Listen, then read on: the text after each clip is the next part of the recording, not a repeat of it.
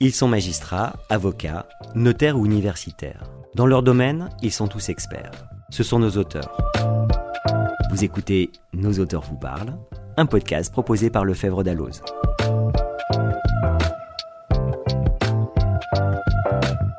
Depuis plusieurs années, les éditions Lefebvre Dalloz font paraître chaque année un beau livre de fantaisie ou de culture générale juridique. Il y a eu Il était une fois, l'analyse juridique des contes de fées, les nouveaux contes juridiques, Zola et le droit, les instituts de Justinien et Femmes de loi. Cette année, en 2022, Lefebvre Dalloz publie Des hommes, des femmes, nos libertés. Nous avons le plaisir d'accueillir leurs auteurs, Laura Elmaki, écrivaine et professeure à Sciences Po, Nathalie Wolf, maître de conférence à l'université UVSQ Paris-Saclay et auteur, Elsa Oriol, peintre et illustratrice, et Pancho, dessinateur de presse et peintre. Bonsoir. Bonsoir. Bonsoir Marina. Bonsoir. Bonsoir Marina. Donc ils ont uni leurs talents pour nous proposer cet ouvrage, Des hommes, des femmes, nos libertés, qui est paru le 10 novembre dernier. C'est un véritable voyage au cœur des combats pour nos droits et liberté. La première question que j'ai envie de vous poser, Nathalie Wolf, c'est pourquoi ce livre à quatre? Oui, pourquoi ce, livre à quatre? Eh bien, d'abord parce qu'il y a un sujet, les libertés, qui, qui nous est cher, euh, vraiment à, tous les quatre, que ce soit Laura Elmaki, Elsa Oriol et, Pancho. Et euh, c'est une idée qui, a germé d'abord euh, dans le cadre de mes, cours à l'université, mes cours de, de, droit des libertés fondamentales, et ensuite qui s'est consolidée dans le cadre d'un séminaire avec Laura Elmaki, un séminaire consacré au droit, euh, aux libertés, aux arts et à la littérature. Donc on a commencé ce dialogue avec euh, Laura, parce que les libertés, euh, il faut quand même le dire, elles émergent au gré des, événements historiques, au gré des évolutions sociales, sociétales, et aussi grâce aux artistes, grâce aux écrivains qui jouent un rôle fondamental. Donc on a commencé ce dialogue, on a voulu le poursuivre avec Laura, et surtout l'idée principale, c'est une envie, une envie de raconter quels sont les hommes et les femmes derrière les grands textes, ces hommes et ces femmes qui ont eu du courage, qui ont euh, fait une grande œuvre, et puis aussi qui ont leurs limites, parfois euh, même leurs euh, contradictions. Alors effectivement, qu'est-ce qu'on a voulu faire? Ben, On a voulu incarner ces textes, leur donner de la chair, parce que c'est vrai que le droit, il est vivant. On a eu envie, avec Laura, de le rendre vivant. Et donc, quoi de mieux pour cela que de recourir, de solliciter deux, grands artistes, deux grands peintres, comme Elsa Auriol et, et Pancho, et qui ont su porter ces textes, incarner véritablement ces libertés. Alors justement, comment s'est passé le travail à quatre? Euh, c'est vrai que travailler ensemble, travailler tous les quatre, c'est pas forcément si simple. Euh, c'est très stimulant. Euh, ce travail à quatre, ce travail collectif permet de, créer. L'écriture est vivante, le droit est vivant. On a fait aussi cela parce qu'on a envie de trouver de la joie, hein, véritablement. je crois qu'on peut le dire. Et ce travail à quatre, ces quatre voix, c'est un quatuor que nous constituons. Eh bien, il, renvoie vraiment à cette idée de, création. Ce travail à quatre a été euh, véritablement un dialogue. Ce ne sont pas seulement des, illustrations qu'ont fait Elsa et Pancho. Il y a eu véritablement un échange. Et c'était vraiment super parce que euh, les idées ont, fusé. On a eu un échange hein, sur ces libertés, sur cette façon de, choisir les, hommes. Laura va, peut-être euh, en parler tout à l'heure. Et ça, c'est stimulant. Et ça oblige aussi à se remettre en question, ce type de, de travaux. Et je crois que c'est vraiment important de se remettre en question sur un sujet si délicat que constituent les libertés fondamentales. Et donc je crois qu'on a quand même réussi en tout cas à s'amuser et à faire ça avec de la joie. C'est ça qui est important, euh, je crois aussi. Quel a été l'apport des illustrateurs dans le cadre de cet ouvrage?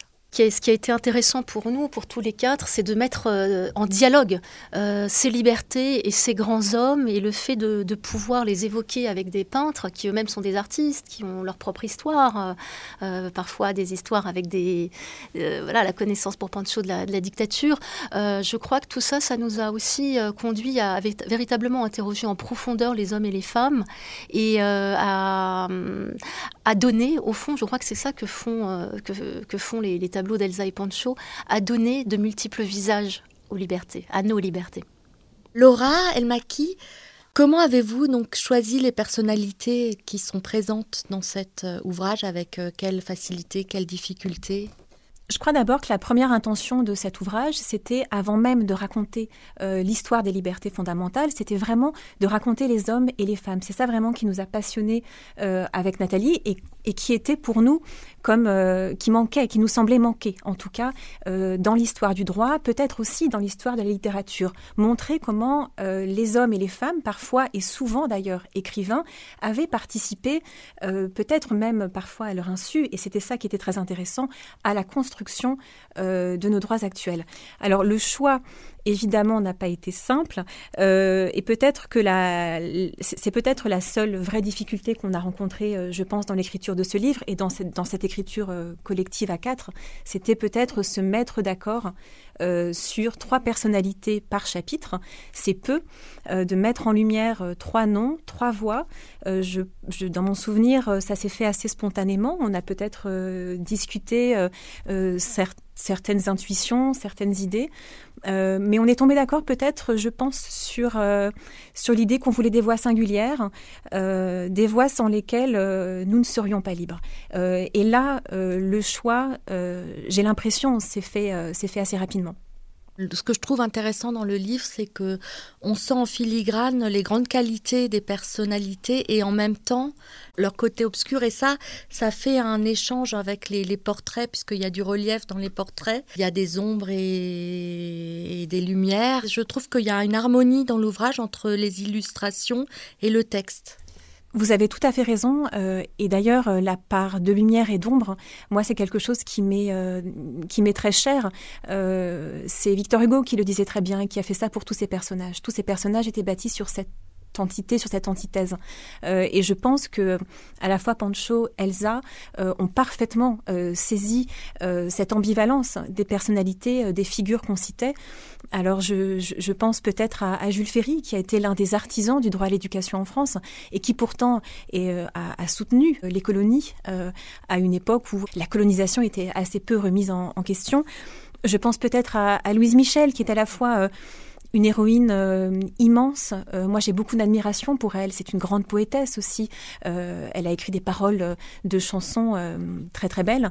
Et en même temps, on sait qu'elle a pris part à des combats sanglants pendant la Commune, qu'elle a du sang sur les mains. bon, voilà la difficulté aussi peut-être. Non seulement choisir, mais après assumer ses choix et les assumer dans toute leur complexité, même si ça veut dire aller vers ces paradoxes-là.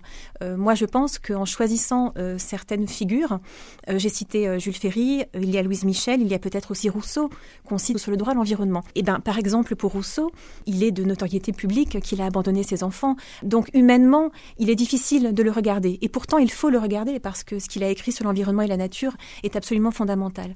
Je, pense qu'on n'a pas eu peur de, regarder en face ces hommes et ces femmes. Euh, et, j'espère que les lecteurs n'auront pas peur non plus, n'auront pas de crainte à les, non pas à les confronter, mais à les regarder pour ce qu'ils sont, c'est-à-dire des hommes et des femmes euh, comme nous qui, euh, qui sont à la fois euh, grands par leur œuvre et par leurs actions, par leurs paroles, mais, mais tout à fait à notre hauteur par leur humanité. Poncho, pourquoi rappeler aujourd'hui celles et ceux qui fondent nos droits et libertés? Et, Eh bien, je peux donner ma, ma vision personnelle des sujets. Je suis très heureux d'avoir pu participer à ces projets. C'était un honneur pour moi. Et, je crois que ça se justifie, disons, parce que je crois qu'aujourd'hui, plus que dans d'autres époques, les libertés sont en danger et, justement peuvent être remises en question. C'est-à-dire, tout ça, c'est des acquis fondamentaux euh, pour la vie des gens et des sociétés. Et, mais je suis peut-être un peu fataliste je crois que rien n'est jamais complètement acquis. Alors, euh, comme j'ai vécu dans une situation, j'ai vécu l'exil quelque part, il est mentionné dans les livres. J'ai vécu euh, les débuts d'une dictature en, Amérique latine, en Uruguay, où les libertés étaient complètement bafouées, niées. Je sais que ça peut arriver. Parce que dans ces pays où j'ai grandi, que c'était l'Uruguay, on pensait que jamais une dictature pouvait avoir lieu. Et elle a eu lieu. Et, j'ai connu ce qu'était la privation de liberté. Et heureusement, je suis parti à temps parce que ça aurait pu être pire. Comme dans le cas du nazisme, Ils n'ont pas attaqué à tous ceux qui étaient contre simultanément. C'était les plus durs d'abord, après les, communistes, après les syndicats, après les socialistes, après les démocrates chrétiens. À un moment donné, ça m'aurait arrivé. Mais euh, comme j'étais journaliste déjà, dessinateur de presse, euh, et les journaux pour lesquels je travaillais ont été fermés presque dès le début. Censurés d'abord et après fermés. Alors je crois que c'est très important de et pouvoir euh, rappeler tout ça euh, aux gens. Et je crois que c'est un livre, euh, pas seulement historique, c'est un livre de référence. C'est-à-dire, moi, j'ai appris énormément en lisant ce livre. Et je suis très content d'avoir pu participer, comme je l'avais dit. Et, et, je crois que ce livre peut euh, permettre de savoir comment ces choses sont arrivées et comment il faut les défendre et pourquoi. Les dessins, comment vous avez euh, procédé pour les nourrir? Est-ce que vous avez lu le livre avant? Non, non. Les premiers personnages qui ont été décidés sont ceux qui ouvrent le chapitre, ceux qui a peint Elsa Auriol, qui sont, je trouve, très, très, très, très beaux. Les autres ont, mis un peu plus de temps avant de m'arriver la liste de personnages. Alors, c'était un avantage pour moi parce que j'ai vu d'abord ce qu'avait fait Elsa et j'ai essayé de faire quelque chose qui soit un peu dans la même euh, longueur d'onde. C'est-à-dire, je suis plus connu comme caricaturiste, un type de caricature qui n'a jamais été ridicule. Je, respecte les gens, je suis fasciné par les visages, je suis fasciné par les portraits. Et, mais euh, au début, je pensais, le mieux que j'ai fait, c'était Jules Ferry et Montessori, Maria Montessori, et c'était un tout petit peu caricatural. Mais après, quand j'ai vu ce qu'Elsa avait fait, je me suis dit, non, il faut que ce soit à peu près avec le même sérieux, et j'ai et j'ai réussi à faire des portraits euh, les plus réalistes possibles, que ce n'est pas mon habitude en général. Mais, mais j'étais content de l'avoir fait et participer comme ça et avoir eu l'opportunité qu'on m'a donnée de faire ça. Comment avez-vous procédé, euh, Pancho, pour incarner les personnages? Il y a certains personnages où il y a des tableaux, des photos, des sculptures sur lesquels on peut se baser, mais il y a des personnages qui sont plus récents, comme Camus, comme Condira, comme euh, et Robert Badinter, Elisabeth Badinter, où euh, les pièges pour un dessinateur, dessinateur de presse, c'est qu'aujourd'hui, on ne doit pas euh, se baser sur une photo identifiable, sauf si c'est une photo libre de droits, parce que sinon on peut, être, euh, on peut réclamer des droits d'inspiration par les photographes. Alors c'est quelque chose que j'ai évité. Alors j'ai travaillé à partir de plusieurs photos différentes pas identifiables, mais beaucoup aussi grâce à YouTube par des, des films et des interviews de télévision et tout ça, sur image, et à partir de là, pouvoir faire les portraits euh, d'une façon comme si j'étais là en train de faire une photo. Elsa, comment, euh, selon vous, vos illustrations peuvent incarner, euh, représenter, éclairer les concepts de droit et liberté et de liberté? Euh, bah déjà, euh, tout a été dit euh, magnifiquement, donc je, et je ne peux que confirmer tout ce qui a été dit. quand on a des portraits comme ça, ben, c'est toujours important de mettre des visages sur des noms et des noms aussi puissants, aussi porteurs de liberté.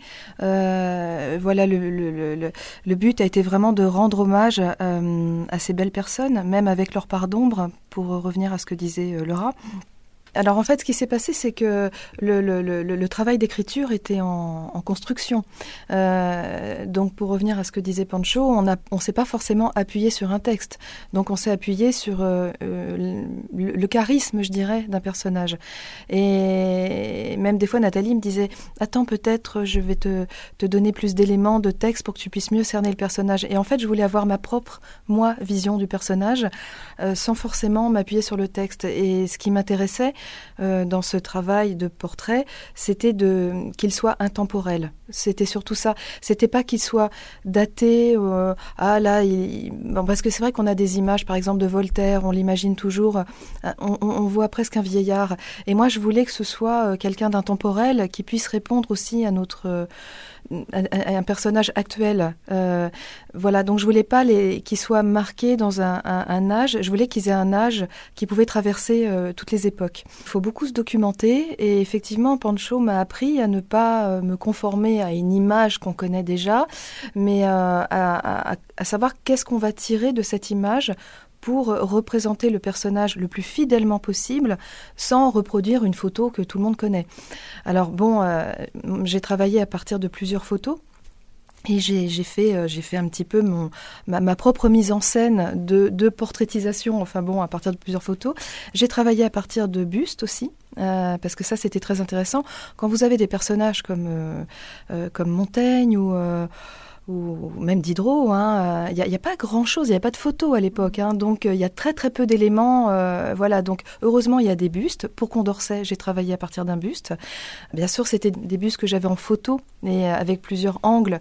Voilà, donc ça m'a permis un peu de saisir le personnage euh, un peu comme s'il était vivant, exactement comme Pancho le fait quand il va voir un contemporain sur YouTube. Ou, voilà. Donc, euh, Beccaria, par exemple, euh, il y a très très peu d'images le représentant. Et il y a un tableau où le tableau est très sombre. Donc, moi, j'ai voulu prendre le contre-pied en le mettant très clair, en faisant quelque chose de très clair autour de, Beccaria. Et c'était un petit peu l'unité que je me suis imposée, c'était qu'il y ait une grande clarté dans tous les personnages. Je voulais qu'il y ait de la, la lumière, une sorte de transparence. Pour rebondir sur ce que dit Elsa, euh, je voulais juste ajouter qu'il ne s'agissait pas seulement de, de choisir ces figures, mais de les, de les faire aller ensemble, de les mettre côte à côte. Et ça, euh, non plus, ça n'a pas été euh, facile de passer d'un Condorcet pour arriver à Montessori, ou d'un Beccaria pour aller à Badinter, ou alors d'un Voltaire pour atterrir chez Cabu. C'était aussi là un vrai pari, je pense, que de confronter, que de mélanger vraiment des époques et des personnalités qui parfois ne se sont jamais rencontrées euh, mathématiquement parlant, euh, c'était c'était pas possible. Donc euh, donc là aussi, je pense que ce livre, l'une de ses de ses forces, parce qu'elles sont nombreuses, c'est peut-être ça.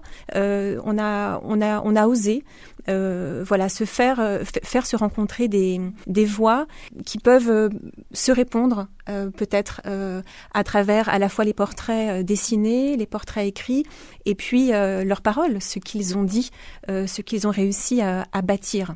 Oui, en effet, ce que, dit Laura me paraît euh, extrêmement important parce qu'au fond, ce qu'on a essayé de faire, c'est de créer des filiations, de créer des filiations entre différentes époques.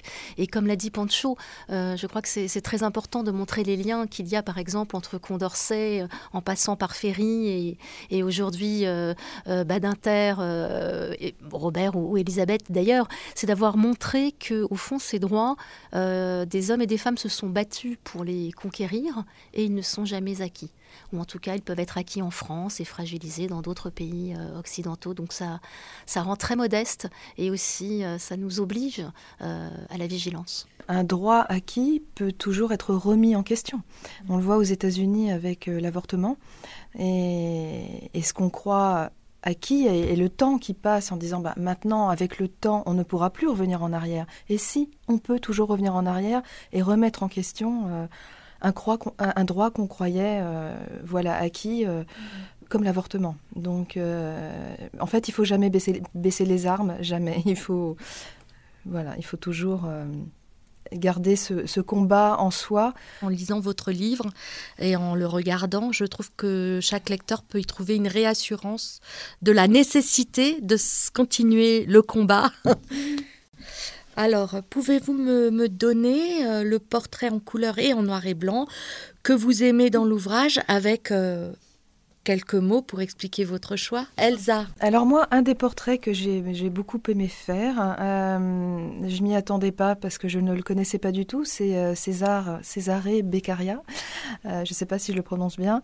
voilà, je me suis dit, il y a tellement peu de documents le représentant, ça va être compliqué. Au début, je me suis dit, ça va être dur. Et en fait, vous savez, quand on fait des portraits, on, on, ressent si la personne est bonne ou pas. Et, et j'ai ressenti que c'était quelqu'un de bon en, le dessinant.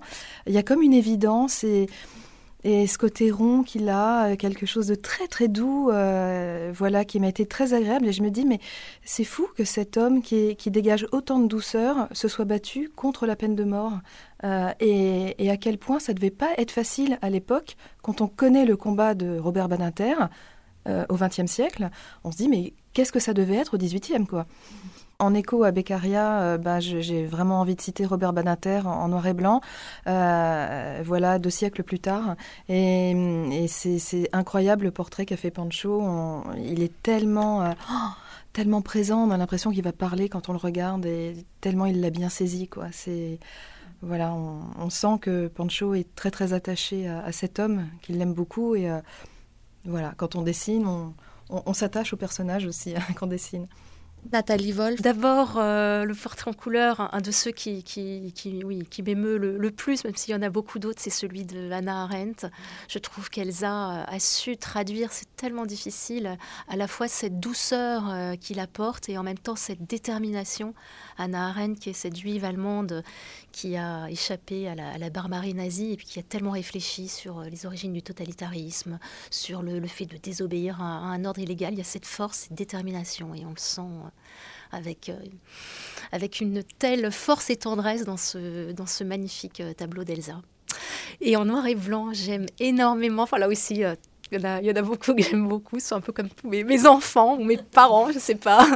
un, dessin de, Pancho qui a une force incroyable, c'est celui de, George Orwell, avec son grand front, ses yeux pénétrants, ce, cet écrivain incroyable qui, bah, qui est à la recherche, qui a l'obsession de la, de la, vérité et puis qui nous met en garde, qui nous met en garde parce qu'on est tous avec nos téléphones portables et nos ordinateurs, les GAFAM qui sont hyper puissants et cette servitude volontaire qui est la nôtre, enfin, c'est quand même extraordinaire.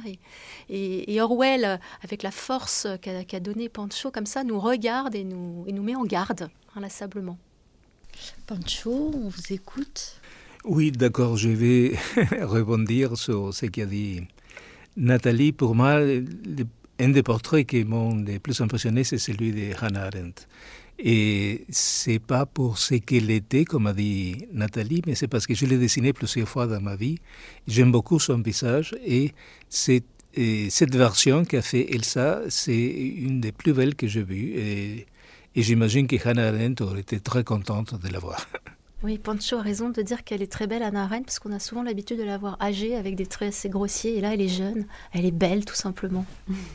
Et le portrait en noir et blanc? C'est lui que et j'étais assez ému de pouvoir faire. C'était celui de Gabu, que c'était un ami, que pendant 30 ans, on se voyait tous les lundis au canard enchaîné, qu'on allait donner nos dessins. Et et voilà, l'effet de pouvoir les, les dessiner, ça m'a ému.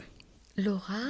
Alors moi, le portrait couleur, euh, ce serait euh, celui d'Henri David Thoreau, qui est un auteur que je côtoie depuis euh, des années, que je connais très bien et, et, en même temps non, qui reste très mystérieux. Et je trouve que Elsa a réussi à transmettre euh, son mystère, mais aussi euh, sa douce euh, sauvagerie. il est très chevelu, mais il l'était. D'ailleurs, sur, sur, ton portrait, il, a, il a ce collier de barbe. Il est, il est, très, il est très beau. cette chevelure qui est pleine, qui dit bien son, son désir d'abondance. C'est quelqu'un qui qui voulait vivre abondamment euh, la vie, euh, c'est-à-dire sans entrave, avec euh, toute sa liberté. Et puis je trouve aussi qu'il est très serein. il en avait rien à faire du regard des autres, et je trouve que cette tranquillité-là, elle se sent beaucoup dans, son regard. voilà pour le portrait couleur. Et pour le portrait de Pancho, je dirais celui de Kafka. Euh, j'ai eu, euh, il a eu le, il a eu la bonté de me l'offrir en plus, donc il est désormais sur euh, sur mon bureau. Et Kafka, j'aime beaucoup la noirceur de son regard, mais attention, c'est pas une noirceur vide, c'est pas le néant, c'est une noirceur qui a déjà tout vu avant tout le monde. et Kafka, on en parle dans le chapitre sur sur l'intimité, la surveillance. et voilà, je pense que c'est bizarrement un, un visionnaire, bizarrement, c'est-à-dire que on voit pas on voit presque pas ses yeux dans le portrait de Pancho, et en même temps, euh, lui euh, a tout vu. Euh, et puis il a cette petite cravate. Alors c'est un, c'est un détail, mais on la, on la voit bien. Il a une cravate très serrée, et ça rappelle qu'il a, qu'il a travaillé dans les assurances qu'il était derrière un bureau et il détestait ça. donc voilà, il, est il a à la fois un pied dans le système et à la fois les yeux qui regardent ailleurs. Merci beaucoup à, à, tous les quatre pour vos réponses éclairantes. Merci. Merci. Merci. Merci. Retrouvez l'ouvrage Des hommes, des femmes, nos libertés à la librairie Dalloz, rue Soufflot à Paris, sur www.boutique-dalloz.fr et dans toutes les bonnes librairies. Nos auteurs vous parlent, c'est fini pour aujourd'hui. Ce podcast a été préparé par Marina Brier, Edmond Villori et Laurent Montant. Interview Marina Brier. À la prise de son, Axel Gable. Et au montage, Laurent Montant.